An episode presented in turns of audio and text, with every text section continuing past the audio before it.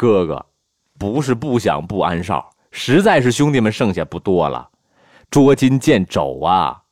这不，只安排了一个老温，隔三差五的给我送点吃的。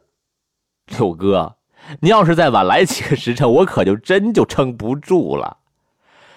干咱们这行的，凭的就是运气啊！六哥，我这儿还有点钱，今天是咱们兄弟久别重逢啊，我请你进城下馆子。这哪是什么说话的地方啊？咱们找个像样的馆子，今天啊不醉不归。我这头发也该剃剃了，这副尊容见六哥实在是不公不雅，该打五十大板。只要六哥在，不出几年，我们身边又会多出一大批的兄弟。您不是说过？旷野里的小草，冬去春来，一岁一枯荣嘛。这个时代，每个人都在大声说话，每个人都在争分夺秒。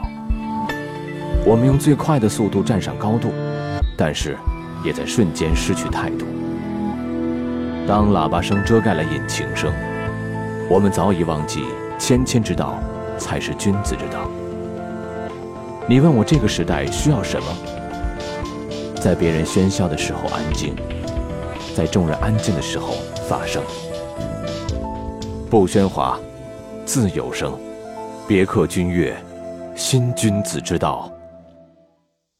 一五二三年六月，在伦敦城中，算命者和占星家预言，泰晤士河将在一五二四年二月一日猛涨，届时。